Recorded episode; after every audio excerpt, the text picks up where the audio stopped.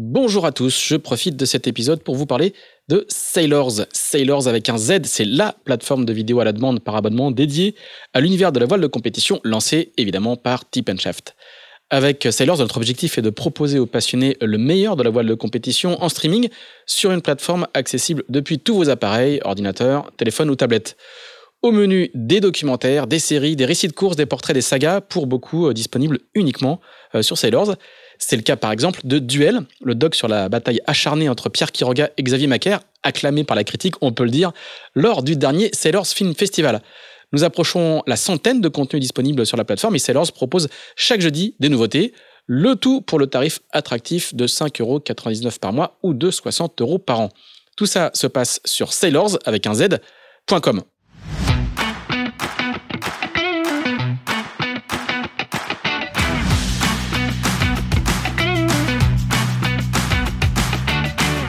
Bonjour, vous écoutez Pause Report, le podcast qui décrypte et analyse chaque semaine l'actualité de la voile de compétition. Pause Report est produit par Tip Shaft, le média des professionnels et des passionnés de voile de compétition. Tip Shaft, ce sont deux newsletters hebdomadaires en français et en anglais, des podcasts, des événements, des formations, ainsi qu'un festival du film et un studio de production de contenu que vous pouvez retrouver sur tipandshaft.com. Je suis Pierre-Yves Lotrou et je vous souhaite la bienvenue dans Pause Report.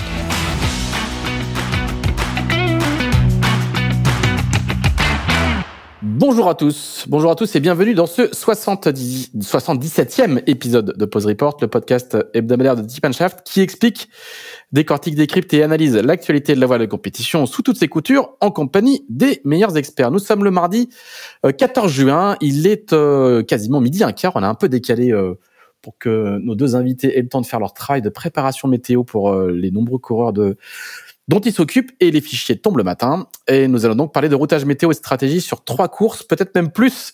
Trois courses qui battent leur plein euh, en ce moment. Deux sont parties dimanche, c'est la Vendée Arctic, les Sables d'Olonne et le Mini Fastnet en IMOCA et en, en 650. Et euh, ce mardi à 13h, d'ici euh, dans moins de trois quarts d'heure, c'est la deuxième étape de la Sardinia Cup entre Figueira da au Portugal et Saint-Gilles-Croix-de-Vie qui va s'élancer euh, autant de courses dont vous pouvez d'ailleurs, je le précise au passage, suivre euh, la cartographie sur la page Direct Course euh, de Tip Shaft sur le site de Tip Shaft, tipandshaft.com. Nos deux invités donc du jour sont euh, Christian Dumas, qui est le spécialiste du routage météo, notamment le météorologue officiel de la Vendée Arctique Les Sables, si je ne m'abuse. Christian qui est à Auray. Salut Christian. Bonjour Pierre-Yves, bonjour Tanguy. Et voilà, et notre deuxième invité, c'est l'entraîneur euh, lorientais Tanguy Le Glatin qui lui est du côté de Kevin, si je ne m'abuse. Salut Tanguy. Oui, bonjour tous.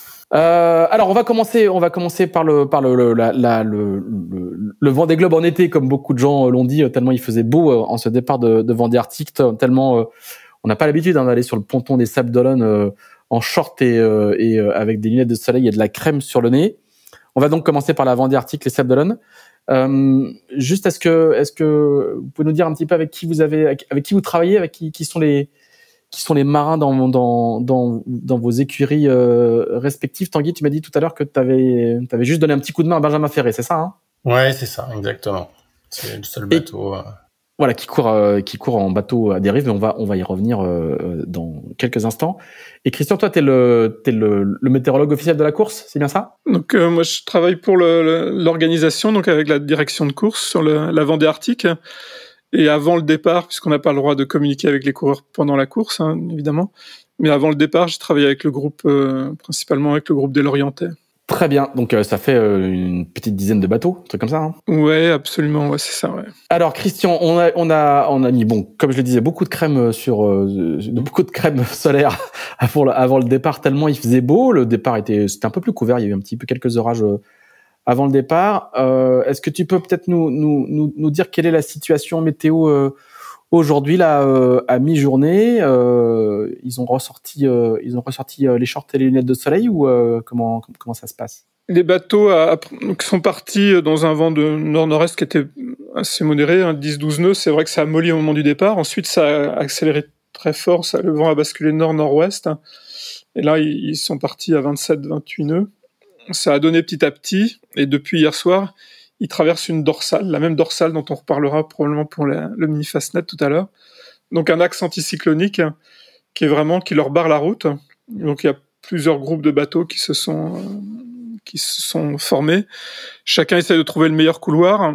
mais chacun essaye aussi de se positionner par rapport à la suite. Donc il y a des bateaux qui vont partir dans l'ouest et des bateaux qui vont partir plutôt dans l'est pour la suite de la course. Et, là, il commence à sortir de la dorsale. On voit que les vitesses commencent à remonter doucement. on voit que Charlie, Charlie Dalin, qui est en pointe, hein, euh, est déjà quasiment dans. Enfin, on est, on est même euh, assez bien sorti. Hein. Ouais, tout à fait. Ouais. les premiers en sont ressortis. Mais il y a des bateaux qui sont bien passés dans l'est euh, aussi. Alors, l'enjeu pour la suite, c'est d'aller passer. Il y a un front, un petit front pas très actif, mais un, un front qui se désagrège petit à petit. Et soit les bateaux vont le vont passer et arrivent à prendre le flux de sud-ouest euh, derrière, soit ils sont un petit peu en retard, mais dans ce cas-là, il faut, dans le flux d'ouest derrière, pardon, soit ils sont un petit peu en retard et ils restent en avant du front, donc dans la partie est du parcours. Et là, ils vont rester dans le flux de sud-ouest et monter dans ce, dans ce flux de sud-ouest. Puis après, il peut y avoir des options intermédiaires, des bateaux qui, qui restent dans l'est du front dans le flux de sud-ouest quelques temps et puis qui finissent par le traverser pour aller chercher le flux d'ouest euh, derrière. D'accord. Et le, ce front-là, il est prévu pour quand? Il va, c'est prévu pour demain, mais en fait, il y a une zone de Samoli par le sud et donc les, derniers bateaux n'arriveront pas à le couper directement. Les derniers bateaux sont obligés de rester dans la zone de, de vent à l'est du front. Donc c'est c'est très tactique. En fait, ça serait plus facile de l'expliquer visuellement, mais la, journée qui vient est très tactique. Il faut bien, pour chacun, c'est important de bien estimer sa, vitesse, pas être optimiste sur ses routages, parce que les bateaux qui seraient optimistes sur leur routage euh, et qui partiraient dans l'ouest pourraient se faire manger en fait petit à petit par la zone de calme qui arrive derrière. D'accord. Donc la, journée d'aujourd'hui, de ce, de ce mardi, est, cruciale de ce point de vue-là, quoi. Hein. ouais, aujourd'hui et, de, et demain, parce qu'ils peuvent toujours repartir réempaner devant de, demain, donc. Tanguy, on, a vu euh, sur, le départ de la, valse, comme on dit là, on a vu euh, des routes euh, assez, différentes entre, le, entre les foilers et les bateaux à dérive. Est-ce que tu peux nous expliquer un petit peu pourquoi les foilers notamment étaient, beaucoup plus bas, beaucoup plus bas sur la route? Ils sont pas en route directe. Hein, la route directe, elle passe beaucoup plus près de l'Irlande.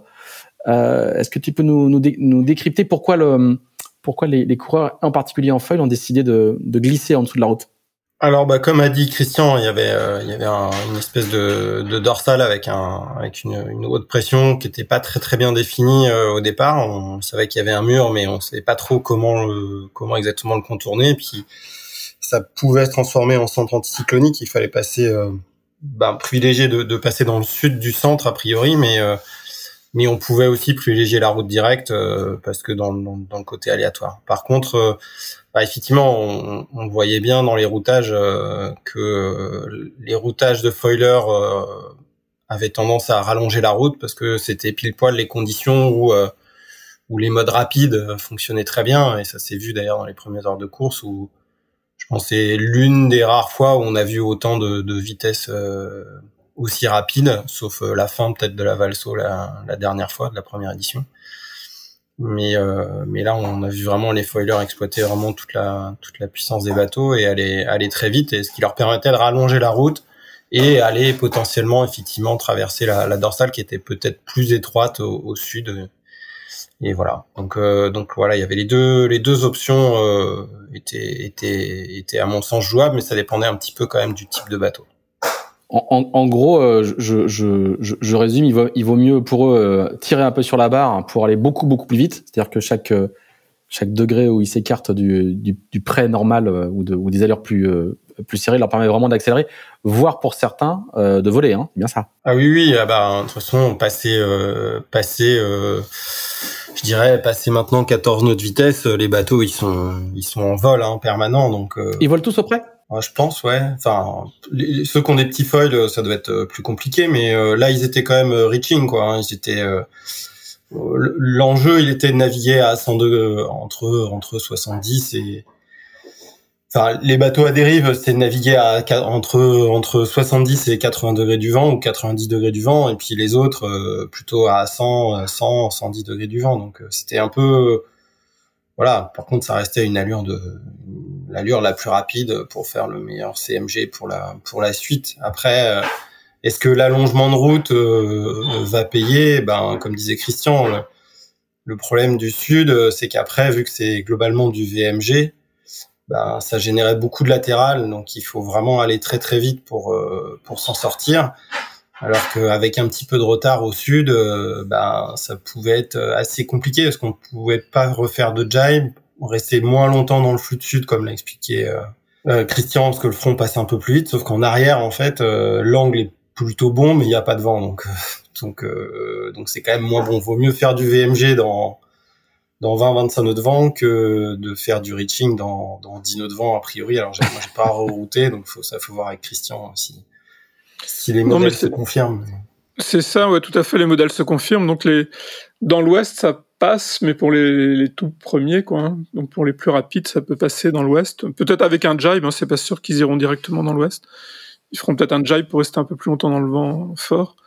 Mais derrière, ça molle, et puis derrière, les, les bateaux plus lents, ils étaient les bateaux plus lents avaient intérêt, comme Tanguy l'a bien dit, de rester dans le un peu plus dans l'est et de couper un peu plus court. Un parce qu'ils allongent moins, ils accélèrent moins quand ils tirent la barre, et puis deux, ça peut se terminer dans une impasse pour eux en fait dans l'ouest. Euh, du coup, on voit, euh, si vous regardez la carte, euh, je, je, parle aux gens qui nous écoutent. Hein, bon, d'abord, c'est un modèle de dorsal, hein, ça se voit absolument parfaitement sur le, sur quand vous cliquez sur la, petit bouton météo hein, avec le vent, le vent de sud-ouest d'un côté, de nord-est de l'autre, et puis tout bleu, tout bleu au milieu, et, ça tourne. On, voit qu'il y a eu, il y a eu quelques manœuvres dans la dorsale, j'imagine cette, cette nuit ou en début de matinée, avec des marins qui ont, qui ont fait un, qui ont fait un petit, un petit clic-clac, c'est-à-dire qu'ils ont on voit que la, tête de flotte là, euh, elle a, elle a, elle, a, elle a un peu hésité. Elle est repartie, euh, elle est repartie dans l'ouest pour euh, pour s'extraire de la dorsale, alors qu'ils avaient l'air d'avoir un peu où c'est le où c'est le où c'est une aile de mouette naturelle pour une sortie de dorsale? Expliquez-moi, moi qui, moi qui ai perdu un peu la main. C'est une, aile de mouette naturelle, je pense, dans le passage de la dorsale. C'est-à-dire que le vent passe de nord-est d'un côté à sud-ouest de l'autre côté. Et donc. Euh...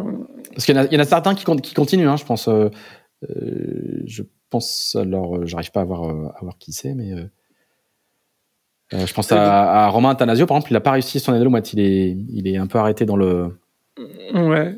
Alors après, bah, il y a des petites bulles hein, dans une dorsale comme ça. Il faut, faut, un tout petit peu de réussite aussi pour réussir à en sortir. c'est pas toujours facile.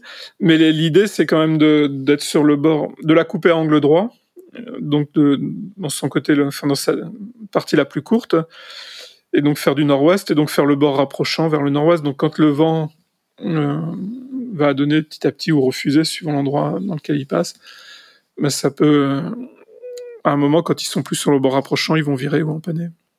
Euh, dans, dans, le, dans, le, dans, le, groupe de tête, on voit que Charlie donc, est quasiment sorti. Tom Arian euh, est, est, pas très très loin. Euh, on voit que euh, Louis Burton n'est pas loin non plus. Euh, les, les, les, costauds, les favoris sont, sont au rendez-vous, Tanguy? Qu'est-ce que toi, as, tu as pu lire déjà de, dans, cette, euh, dans, ces premières, euh, dans ces premières 48 heures de course? Oui, ben, ben, on voit bien. Hein. De toute façon, il y a, y a, y a 3-4 bateaux qui, qui jouent devant. Hein. L'écart, euh, l'écart technologique fait que bah, les grands foils, euh, les bateaux récents, euh, bien préparés, grosses équipes sont, sont plutôt devant. On l'a vu sur la Bermude, hein, c'était plus ou moins la même euh, la même histoire. Il n'y a pas trop de il y a pas trop de secrets, hein, j'ai l'impression. et puis après après ben on voit bien les familles de bateaux ou les familles de foils qui naviguent ensemble. La première fois on l'avait bien vu, je pense c'était la Valso aussi la, première édition où en gros, euh, bah, quel que soit le type de carène utilisé, euh, c'était les familles de foils qui qui avaient à peu près les mêmes euh, les mêmes vitesses. là, bien sûr, on voit que ça a progressé en moyenne en, en utilisation des foils. Hein. L'année dernière, il y a eu vraiment du, du progrès sur l'utilisation des foilers. Euh, et puis après, bah après, effectivement, on a on a deux ou trois paquets qui vont probablement se, se former alors, euh, il y a la première génération de foilers qui est globalement à peu près à la même vitesse que des bateaux à dérive, avec des comprimis différents, des plus à certains moments, des moins à d'autres. Et, voilà, là, on est plutôt dans une situation plutôt favorable aux bateaux légers, donc aux, bateaux à dérive, euh, dans cette première partie. Euh, la deuxième partie, avec le VMG, ça devrait être pareil, pas trop défavorable, en tout cas aux, aux bateaux à dérive dans un premier temps. Et puis, puis voilà. Et puis après, il y a l'enjeu de la course au mille. Donc, euh, euh, donc on, se doute bien aussi que euh, bah, cette course-là, qui rapporte quand même beaucoup, beaucoup de milles, c'est 3200 milles, et ben ça, ça va compter énormément pour la suite et la qualification au Vendée. Donc, donc il y a un petit enjeu aussi, je pense, sur les bateaux, notamment en arrière de flotte, de, de finir la course. Ton, ton j'allais dire ton protégé, mais ton Benjamin Ferry, il est, il est premier là au, classement de, au classement actuel. Euh, il est, alors le classement ne veut pas dire, ne veut pas dire grand chose hein, parce que c'est un classement par rapport à par rapport à l'Islande et donc il y a des options très marquées, très tranchées. Je pense notamment au groupe les, les Big Four là, euh, Charlie, euh, Louis Burton, Thomas Ruyant et euh, Jérémy Villot qui sont qui sont tous les quatre tous les quatre ensemble très décalés dans l'ouest et un peu plus au sud. et qui sont de 17e de la 17e à la 21e place. mais Benjamin, il est il est plutôt pas mal. Hein. Il est il s'approche de la sortie de la de la dorsale, positionné très très nord et, par rapport à son groupe, il est plutôt, enfin beau début de course. Absolument, ouais. Si, si la dorsale gonfle pas dans la journée, là, euh, oui, il est probablement sorti, parce qu'on voit qu'il a plutôt un angle assez similaire aux foilers qui sont plutôt un petit peu plus ouest. Et il a déjà une vitesse qui est, qui est cohérente, quoi. Donc, euh, Il est plus rapide que Thomas Ruyant sur 4 heures. ouais, ouais, ouais. Bon, comme disait Christian, hein, bon, c'est les conditions du bateau. Voilà, un, c'est les conditions du bateau. Je pense que c'est quand même le probablement le meilleur bateau à dérive. Euh, et puis, euh, et puis après derrière, euh, il y a, il faut un petit peu de réussite, hein, comme disait Christian dans la dans, la sortie de dorsale. Et puis avec ces bateaux-là, euh, bah c'est pareil, il faut savoir faire simple en termes de config de voile. Euh, il y avait potentiellement un passage de à faire sous spi euh, hier après-midi, mais est-ce que ça valait vraiment le coup? Il y avait quand même un petit peu de houle, donc euh, donc c'était des voiles assez compliquées à, à faire porter. Donc peut-être que là, il a réussi à faire simple et moins arrêter le bateau que les autres. Et plus un petit peu de réussite, euh, une ou deux bulles euh, qui se passent bien. Et puis, euh, et puis tout de suite, l'écart devient, devient, devient un peu plus important. Mais bon, la route est longue encore. Hein. Et, il est en compagnie de, de l'étonnant Guirec Soudé, qui est deuxième au général et qui n'est pas très loin de lui aussi aux portes, aux portes de la sortie de, la dorsale. Christian, toi, qu'est-ce que tu as vu sur ce, sur, ce, sur ce début de course avec ton œil de, de météorologue? Non, les choses sont passées à peu près comme prévu, donc il n'y a rien de, il n'y a rien eu de très surprenant. Après, les bateaux naviguent quand même globalement tous très bien. Hein. Il n'y a pas eu, il a pas de gros écarts encore. Hein. Il y a quelques écarts, mais il n'y a pas des, écarts énormes. Et ce qui va être intéressant, c'est la deuxième partie, là, les deux jours qui viennent avec les, options. On peut avoir des écarts latéraux importants et, donc là, ça va commencer à jouer un petit peu, je pense. Hein. Là, les, routages donnent, des, scénarios, euh, euh, des scénarios qui les font arriver euh, quand en Islande? En Islande, dans la nuit du 16 au 17. D'accord, donc dans la nuit de jeudi à vendredi. Ouais, pour les premiers. Euh, et une petite question, Christian, comment, comment, comment va se gérer le, Tour de l'Islande Parce qu'on a, on, nous, on l'a beaucoup dit dans, nos papiers et dans les podcasts précédents, dans les épisodes précédents, c'est un parcours euh, hors norme, quoi. Jamais vu, hein. Euh, pas du tout l'habitude, ni du point de vue météo, ni, ni des terres fréquentées de, de faire ce type de parcours. Comment, comment va se passer le tour de, le tour de l'Islande et comment, comment eux l'anticipent? Le tour de l'Islande, ça va, ça va être assez différent selon la, position des bateaux. Pour les premiers, ça devrait bien, enfin, pour tous, ça devrait bien se passer. Pour les premiers, ça, ça devrait aller assez vite. Hein.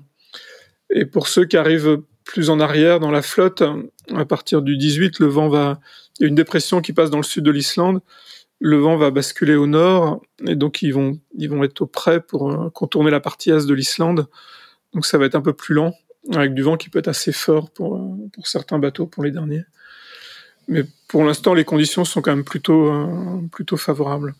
Après, le coup de vent, le coup de vent nord ou nord-ouest, il dure pas très longtemps sur la partie est de l'Islande. Il, dure une douzaine d'heures ou une quinzaine d'heures selon les modèles.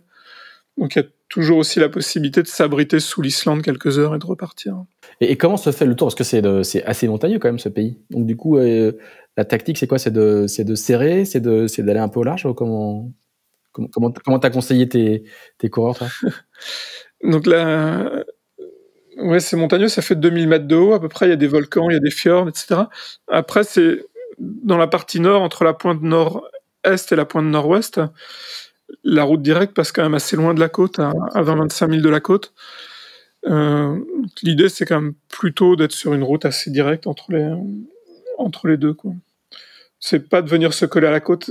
Venir se coller à la côte, il peut y avoir des moments favorables, mais il y a aussi des zones de dévent. Le vent est pas très stable, pas régulier. Donc, en IMOCA, c'est important aussi de faire, euh, de faire simple, de pas faire trop de manœuvres ce sont pas des Figaro qui, ou des Mini qui peuvent faire des petits bords de, quelques centaines de mètres pour exploiter des risées.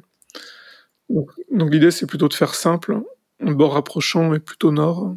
Tanguy, qu'est-ce que tu penses de, ce parcours, hein, toi qui as préparé beaucoup de coureurs sur en particulier plutôt sur les transats quoi. Euh, comment les coureurs ils ont anticipé un petit peu ce, parcours très original et ces, trajectoires qui font que euh, les phénomènes météo vont arriver de arrivent complètement de la, de la, gauche tout le temps où ils vont un peu un peu plus les même s'il y a des options ils les subissent un peu plus que sur euh, que sur une transat habituelle. Comment Comment tu les as préparés Comment ils ont anticipé ça? Euh, Alors je sais pas comment ils ont préparé. Moi j'ai assez peu travaillé en fait euh, avec des IMOCA. En plus la saison a été euh, euh en fait s'enchaîne beaucoup entre les mises à les ventes de bateaux, les récupérations de bateaux, les les changements de propriétaires, les changements de déco et, et donc des mises à l'eau et la première course et au final trois semaines après l'arrivée de la première course, la deuxième course, en fin de compte il y a eu assez peu de temps de travail. Euh, donc, euh, voilà. Après, euh, est-ce que ça change vraiment? Bah, ce qui va changer, c'est effectivement le côté faire le tour de l'Islande, aller très très nord, être dans des zones où potentiellement le vent va être vraiment dense pour la saison. Je pense, ça va être, ça peut être, j'imagine, assez assez violent. il va faire froid. Donc oui, comme disait Christian, voilà, ça va être une zone un petit peu critique où au final il faut je pense qu'effectivement, il faut avoir une vision, faire le truc assez simplement euh, pour euh, pour éviter euh, tout, tout gros problème et puis pouvoir repartir le plus vite possible et retourner, j'imagine, dans des enfin, dans, des zones où il fait un petit peu moins froid. Après, je sais pas si ça change vraiment. Le dernier Vendée, les, les systèmes venaient du côté aussi. donc au final, ils, bon, ils, ont déjà eu ça. Alors, il traverse effectivement les phénomènes, mais bon, je suis pas sûr que ça change grand-chose par rapport à d'autres courses euh, comme la solitaire ou, ou les courses mini ou les courses classe 40, où au final, des fois, enfin, ça arrive assez souvent de, traverser des, des, phénomènes. Il y a que sur les transats où on accompagne plutôt, soit on va à l'encontre, soit on accompagne les phénomènes. Mais je suis pas sûr que ça change vraiment la stratégie. Ça, ça change les habitudes, quoi, on va dire.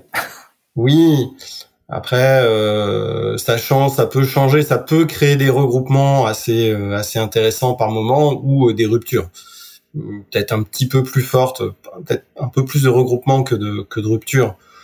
Mais bon, euh, je, je ouais, je suis pas sûr que ça change vraiment la, la stratégie sur le routage. Après ça, il faudrait faut, faut, voir ce qu'en pense Christian.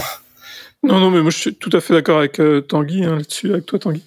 Il y a après, ce qui est, voilà, il y a le cercle polaire, euh, c'est nord, donc c'est un super parcours, il y a une histoire.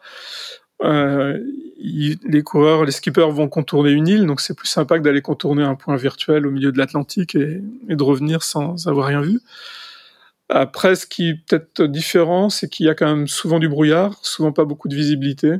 Donc voilà, ça c'est un point quand même euh, important. C'est pas facile de naviguer. Euh, dans le brouillard. Alors ceci étant dit, euh, les bateaux sont bien équipés d'AIS, hein, sont visibles au radar là-bas. En fait, il n'y a pas de problème de sécurité à proprement dit.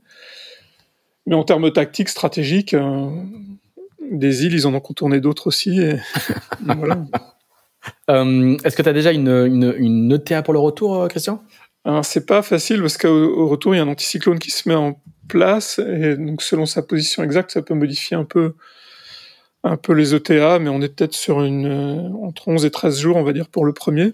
Donc euh, ça fait entre le 20, autour du 24 peut-être euh, pour l'arrivée, 24-25. C'est-à-dire que les, les, les, premiers vont redescendre, vont redescendre assez vite, puis ils vont buter dans un anticyclone, c'est bien ça? Oui, donc ils vont buter dedans, pas forcément. Ils peuvent, ils vont aller sur le bord de l'anticyclone, mais il peut y avoir plus ou moins de vent, ils vont être ralentis un petit peu. Mais plus ou moins, ça pourrait être aussi 10 jours si l'anticyclone se, se décale un petit peu moins. Donc,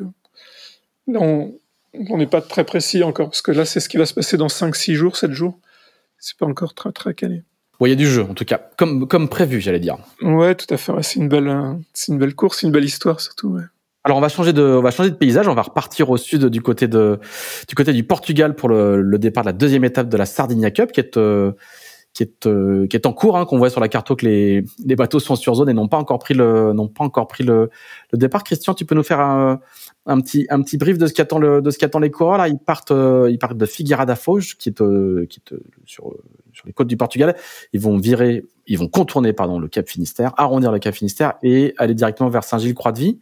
Comment s'annonce cette étape retour? Il y a un petit peu de brouillard déjà sur cette côte portugaise et cette côte espagnole, donc euh, comme en Islande. Hein. Il n'y a pas que les Islandais qui ont du brouillard. Et donc le vent est assez faible là sur le départ, euh, pas beaucoup de vent, un peu de brouillard, et puis après on a des conditions assez orageuses, surtout sur la, à partir de demain soir et sur la dernière partie de course, avec une dépression un peu orageuse qui se, qui se balade dans le golfe. Et donc ça, ce sont des conditions complexes parce que on n'a pas toujours des schémas très très bien établis. C'est pas toujours facile de prévoir exactement comment vont se déplacer ces, ces zones orageuses. Donc, euh, donc ils vont devoir bien, bien gérer ça avec peu d'infos à bord. Il faut le rappeler. Hein, euh, nous on oublie souvent ça. Hein. Autant en Imoca on a plein de, ils ont des données qui arrivent, euh, même s'ils ne sont pas routés, ils ont pas mal de données qui arrivent. Autant en Figaro, euh, une fois qu'ils sont partis, ils n'ont pas grand chose. Hein. Non, ils n'ont aucun fichier. Une fois qu'ils sont partis, ils ont juste la, VHF les bulletins qui arrivent par VHF, donc les, bulletins du plaisancier du plaisancier normal, quoi. Tanguy, on fait, on fait, un, on fait un petit flashback rapide sur, le, sur, sur la première étape. Toi, toi qui as suivi ça, qu'est-ce qui, qu'est-ce que, qu'est-ce que tu as noté dans ce, dans, dans, dans cette, dans cette première partie euh, d'étape? Les favoris sont au rendez-vous? Il y a eu le Mel Garnier, Mel Garnier et Pierre Le Boucher qui gagnent la première étape.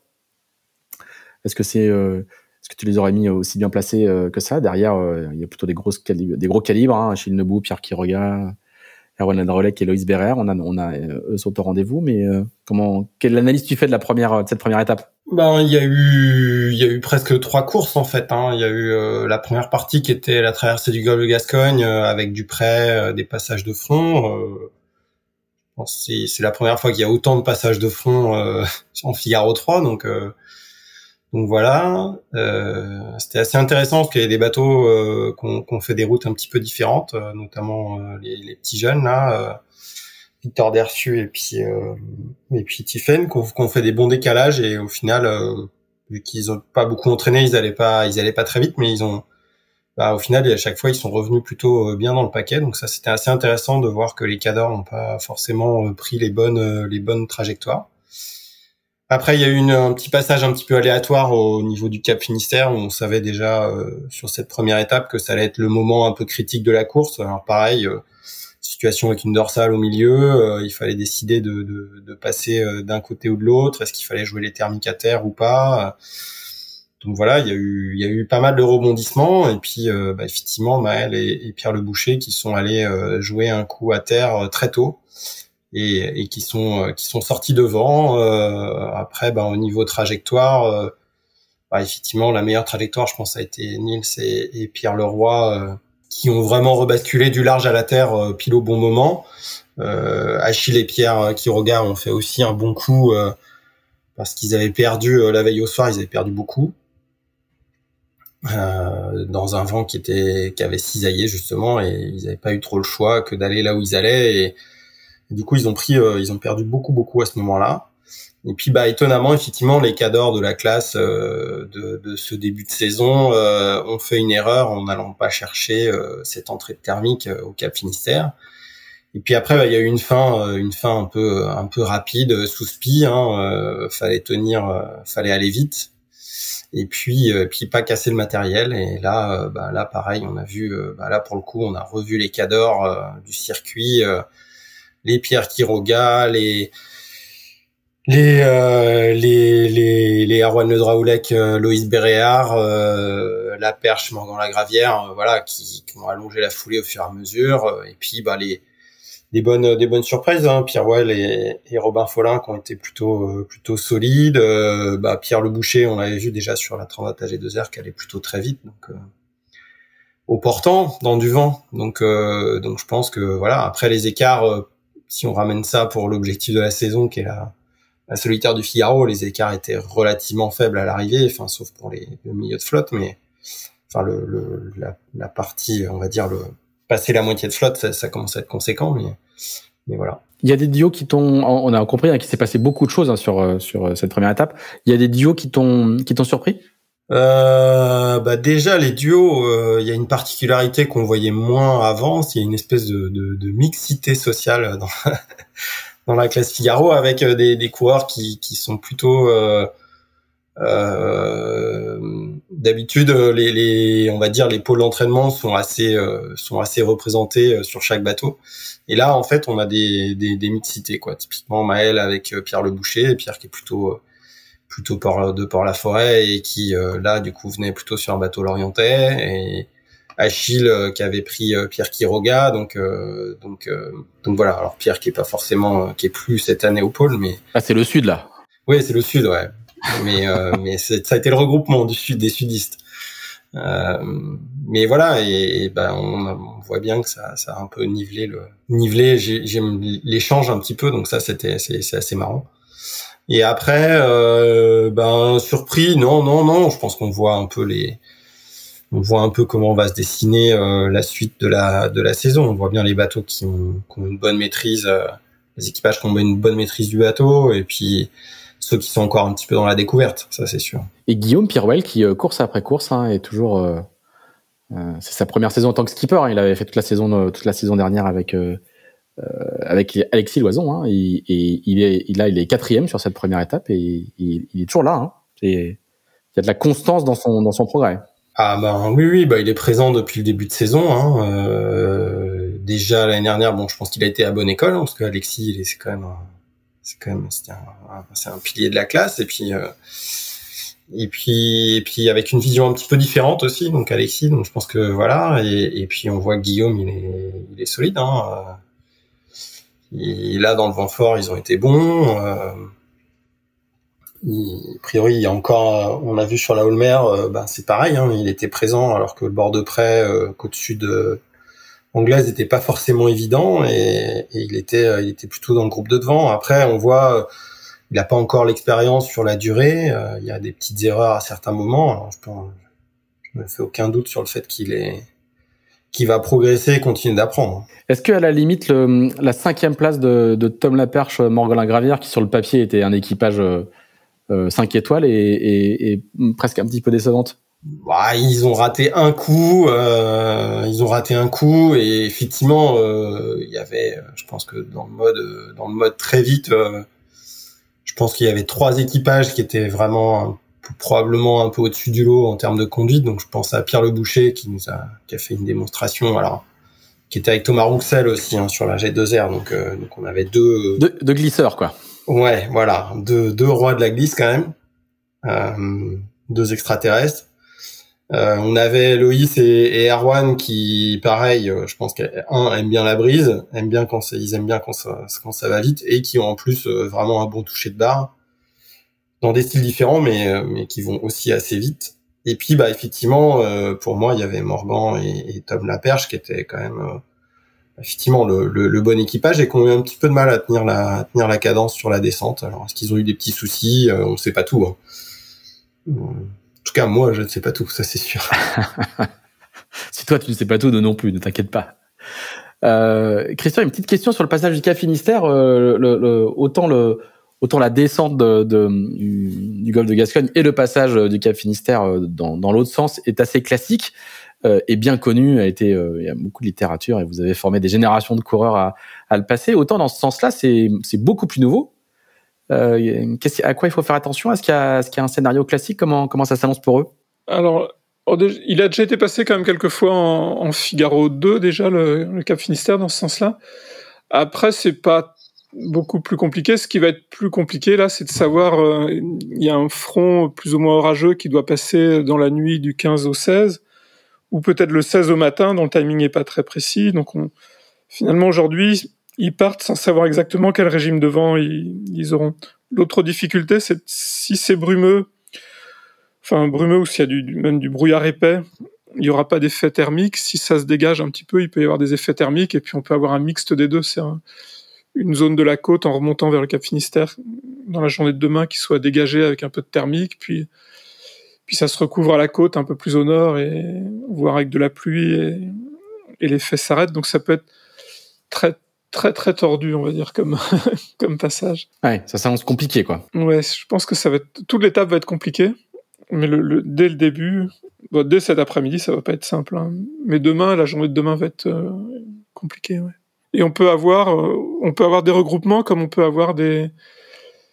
Peut-être que tout le monde arrivera en même temps au Cap Finistère, ou alors il peut y avoir des bateaux qui s'échappent par l'avant aussi.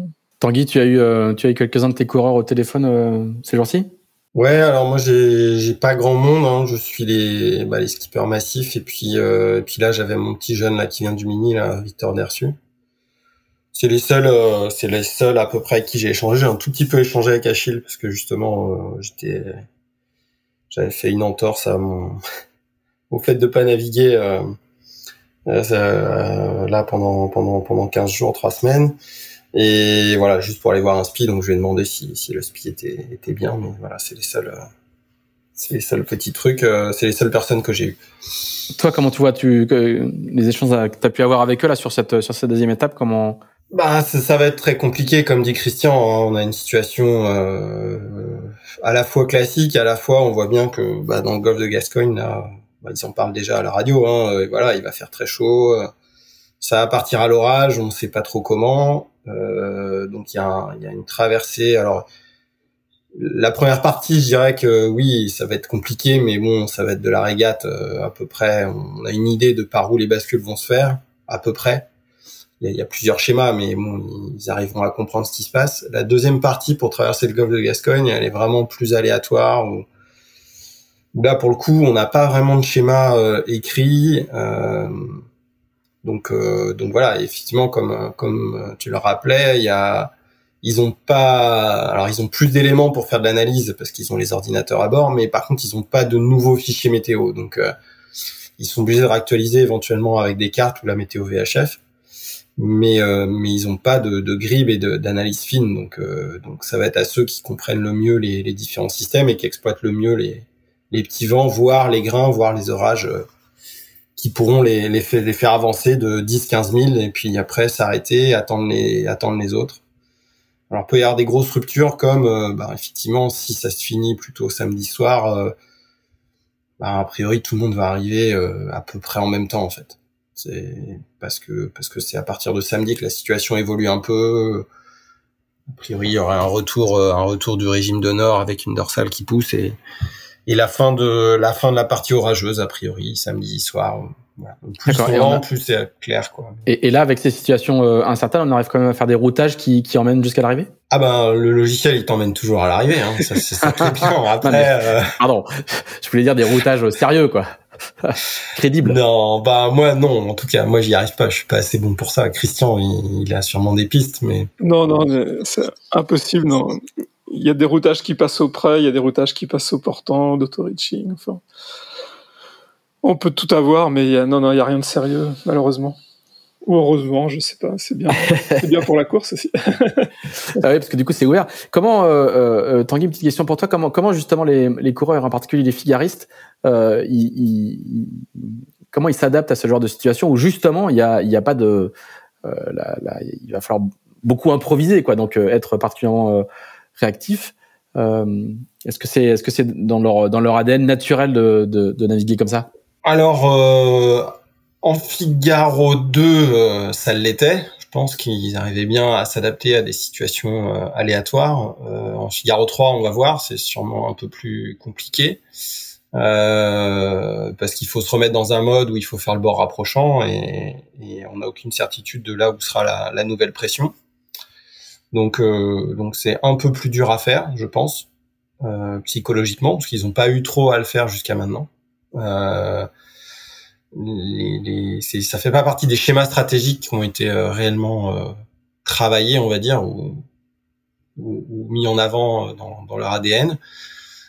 Euh, là, euh, là, par contre, c'est sûr que ceux qui ont fait du mini ou qui ont un peu plus l'habitude ou de l'expérience, euh, ça s'est vu l'année dernière hein, sur la sortie, la SAS en, en classe 40. Alors SAS, c'est les sables, les assorts, les sables en classe 40, ouais, c'est ce que je voulais dire. De l'année dernière où euh, bah, justement Gérald Végnard qui avait pas de avec Hervé Thomas qui avait pas de, je crois qu'il avait des problèmes de, de, réception de météo et donc il y avait, il fallait sortir d'une situation un peu orageuse avec avec une grosse bulle anticyclonique et, et, au final on avait des routages qui donnaient euh, très nord ou très sud, euh, voilà.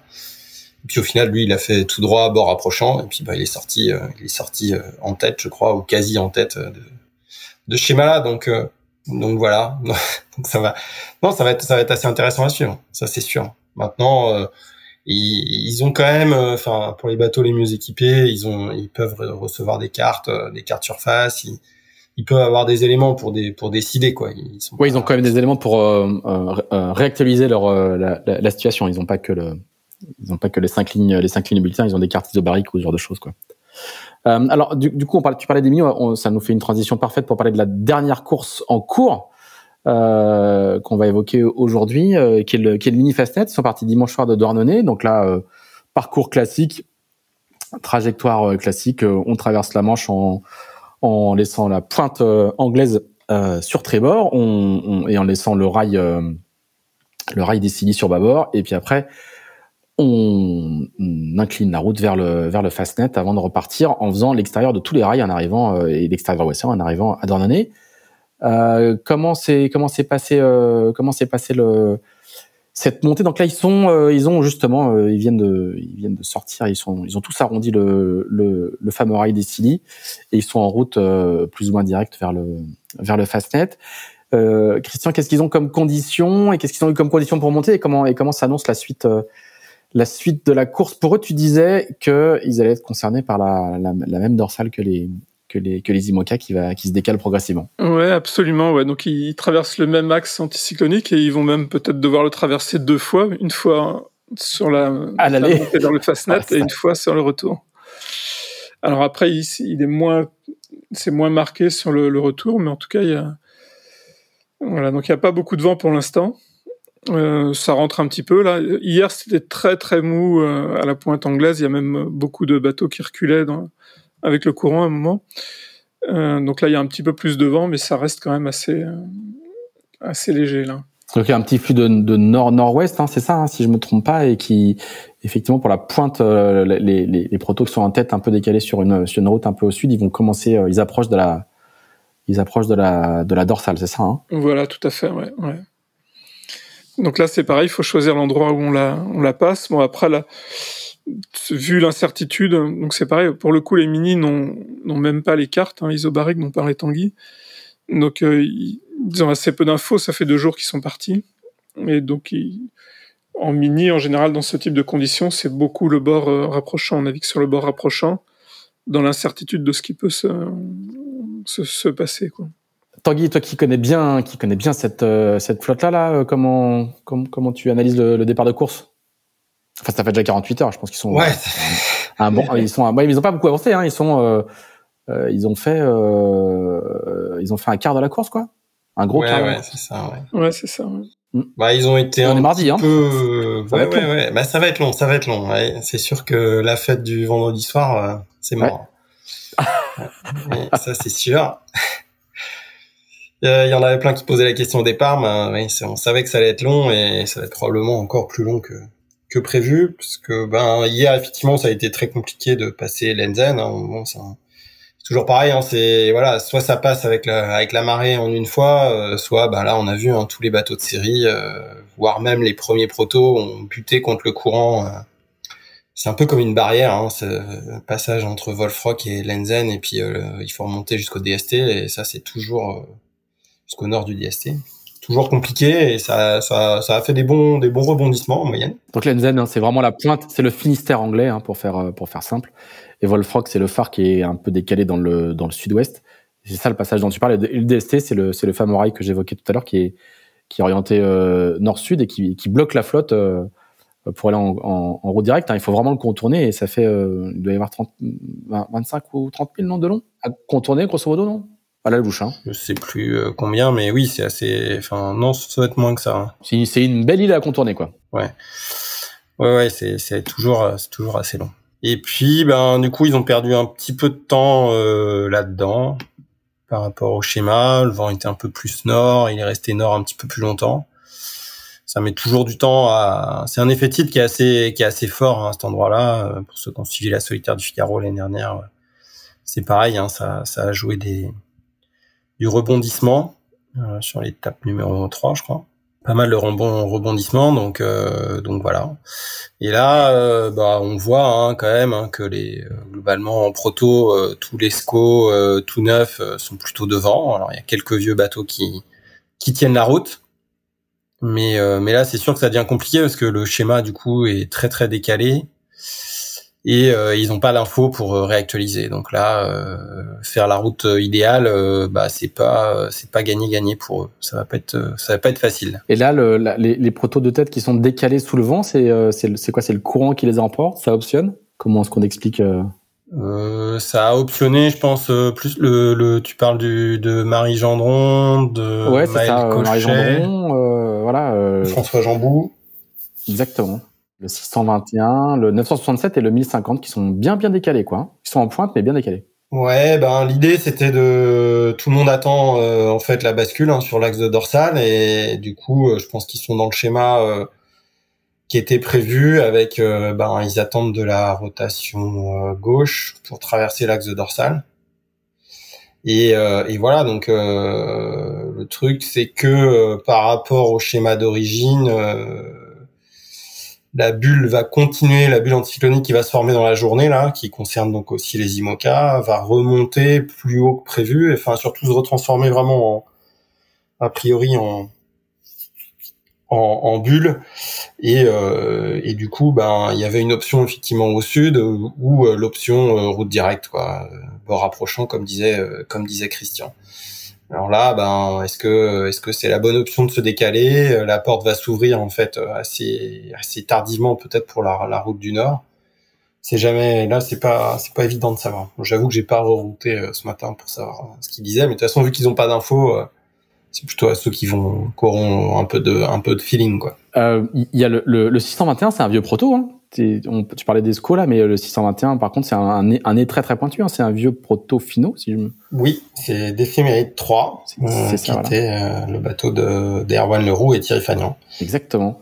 Et qui lui, du coup, euh, bah, dans ces conditions un petit peu un petit peu molles, et au final est assez à l'aise. Oui, ben voilà, hein, de toute façon le SCO euh, c'est plutôt un bateau de, de, de, brise et de, et de reaching, euh, pré-reaching. Et là euh, ils ont eu beaucoup de prêts mais plutôt dans du petit temps donc euh, donc voilà. Mais on voit on voit quand même que voilà 1050, 1048, 1026, euh, enfin 1026. C'est quand même c'est quand même des bateaux récents. Hein. Christian sur la sur la sur la redescente là le, le, le scénario euh, où, avec le euh, une deuxième fois la dorsale a retraversé dans l'autre sens, il, se, il, il, est confirmé ou il y a une hypothèse où ça pourrait euh... Ouais, ça se referme un petit peu. Enfin c'est c'est plus vraiment une dorsale qui va bloquer bloquer la route comme ça. Donc euh, mais il y a, y a assez peu de vent ouais quand même. Ça va être ça va pas être très très simple. Alors après, comme dit Tanguy, les, je pense que les meilleurs vont, avec les variations de direction du vent, tout ça, ils doivent pouvoir re, essayer de reconstruire le scénario.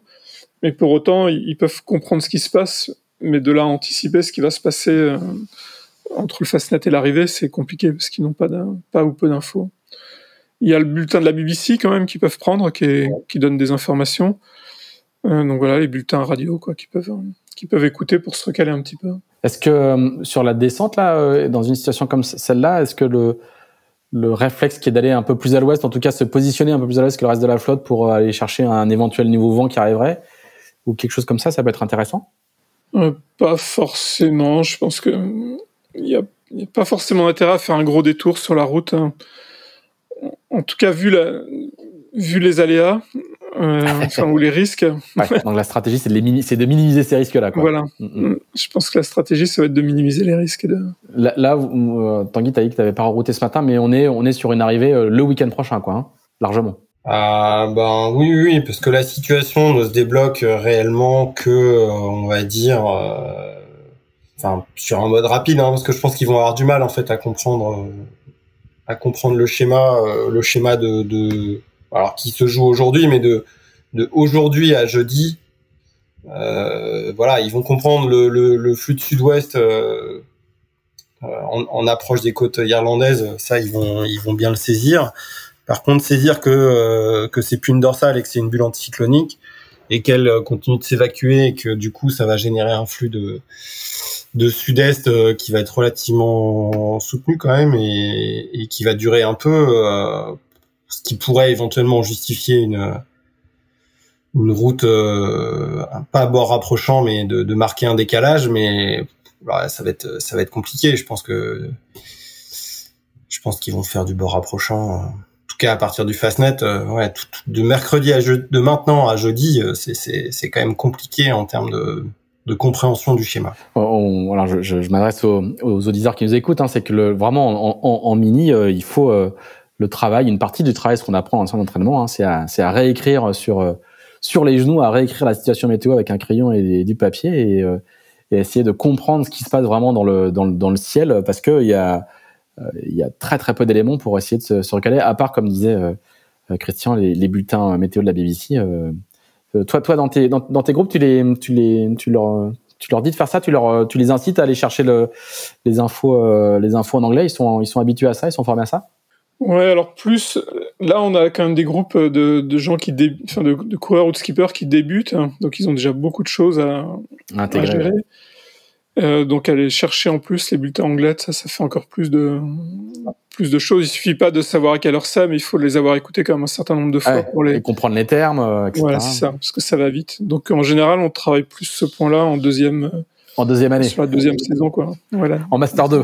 en master 2, exactement. Mais ceci dit, il y en a qui sont très très bons, donc qui, ont... qui pourraient sauter une classe. très bien.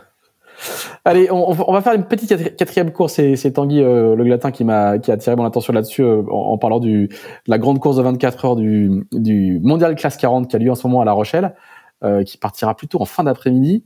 Euh, Tanguy, tu as même réussi à trouver le parcours. Alors, dis-nous un petit peu ce que c'est que le ce que c'est que il y, a il y a 16 classes 40 hein, de mémoire sur sur ce sur ce championnat du monde, ce qui est qui est un beau retour, hein, une, une, jolie flotte avec pas mal de beaux bateaux. Est-ce que tu peux nous, nous dire un petit peu le parcours et puis après on demandera à Christian s'il a une idée un peu de, de la situation météo au large. Je te laisse le temps de chercher, Christian, parce qu'on l'avait pas prévu entre entre les Sables et La Rochelle.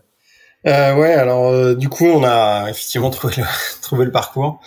Euh, donc ils, ils partent euh, vers 16h30 là, entre 16h30 et 17h. Je pense ça va dépendre de la sortie des bateaux, hein, parce que tous les bateaux sont au bassin des, des chalutiers à La Rochelle, ce qui doit être plutôt sympa d'ailleurs. Et, et, donc ils vont monter, ils vont laisser l'île de Ré à tribord et euh, monter chercher euh, les barges. J'imagine que derrière une, une marque, donc soit la Nook, soit les barges. Voilà, les barges, c'est le, le, grand phare qui est à l'entrée à, quand vous rentrez au Sable d'Olonne, quand vous rentrez à gauche, c'est le grand phare qui est là, quoi. Et la Nook, c'est la Nook Nord et la Nook Sud. C'est les deux cardinales qui balisent l'entrée de, des sables et la Nook Sud, c'est la ligne d'arrivée des Sables d'Olonne. Des, du vent des globes, pardon. Voilà. Et donc, euh, je pense qu'ils vont aller tourner, euh, tourner ça. Et après, ils vont euh, sur le plateau de Rochebonne et ils font un retour, un retour direct vers vers l'île de Ré, enfin vers La Rochelle et pour une arrivée alors c'est là où moi j'ai pas j'ai pas routé mais j'ai un peu discuté avec, avec les, gens que je connais qui, qui font ce, cette course en plus c'est assez intéressant hein, parce qu'il y a quand même le nouveau le nouveau Mac 5 qui va réaliser sa première course alors bon il est un peu la résine n'est pas sèche on va dire encore mais c'est le bateau de Luc Berry voilà la motte et du coup, il, bah, ça va être intéressant de, de, de suivre ça. Donc a priori, euh, bah voilà, il y a un retour euh, demain, euh, demain dans la matinée. Et après, ça dépendra un tout petit peu. Le finish dépend de l'établissement potentiel de, de thermique pour finir, pour finir la course. Voilà, ça va être au final une course assez petite euh, parce que parce que ça devrait aller euh, aller relativement euh, relativement vite. Voilà, mais on va regarder ça avec intérêt. Avec il y a quelques il y a quelques jolis bateaux. Hein. Tous les tous les cadres sont pas là, mais il y a 16 bateaux et, et, quand même quelques quelques gros calibres. Christian, c'est quoi à, quoi ils doivent s'attendre pour ils vont avoir chaud aussi? À quoi ils doivent s'attendre? Il va commencer à faire chaud un petit peu moins en mer qu'à terre. Alors dans, l'après-midi, le vent va être devrait tourner nord-nord-ouest nord-ouest avec un retour en fin de, fin de journée au nord-nord-est. Et donc ça a monté au près entre le nord de l'île de Ré la, bouée des barges. Et ensuite, euh, ça va, il y a du vent de nord jusqu'au plateau de Rochebonne. Et retour dans un vent de nord mollissant. Alors là, on peut avoir euh, des bateaux qui arrivent avant la rentrée de brise, donc à 10-11 heures demain matin, et avant que, le vent tombe, et dans l'après-midi, ça devrait rentrer, début d'après-midi, ça devrait rentrer en brise. Et donc les derniers devraient arriver avant 17h30, avant la fermeture du SAS. D'accord. tout est prévu. C'est une des contraintes euh, de La Rochelle, ouais, donc euh, importante. C'est... Tout à fait, tout à fait. Ouais. Le, autant les. Ce serait dommage d'attendre le lendemain matin pour rentrer. Exactement. Et, rater la fameuse fête. Voilà. bon, et puis après, ils ont, ils ont pas mal de. Il y a des, il y a des côtiers et des bananes de prévus ensuite toute, toute la semaine. Hein. Tout à fait. Ouais. Et un tour, et un tour de l'île de Ré. Et un tour de l'île de Ré dimanche prochain. Le tour de l'île de Ré d'ailleurs, sur lequel le, le mondial classe 40 vient de se euh, greffé. Eh ben merci, merci beaucoup. On a réussi à balayer. Euh, je pense qu'on a fait euh, des milliers de kilomètres carrés entre l'Islande, le Portugal, La Rochelle et la et le et la mer de, et la mer Celtique où navigue actuellement les mini. Et on a balayé aussi tous les bateaux des, des 650 aux IMOCA en passant par les classes 40 et les Figaro. Merci beaucoup. merci à tous les deux. Et puis on se retrouve on se retrouve pour un nouvel épisode la semaine prochaine avec normalement, si tout va bien, le retour d'Axel Capron qui est en ce moment sur la Sardinia Cup. Voilà. Euh, Tanguy, Christian, merci. À bientôt. Merci, Merci.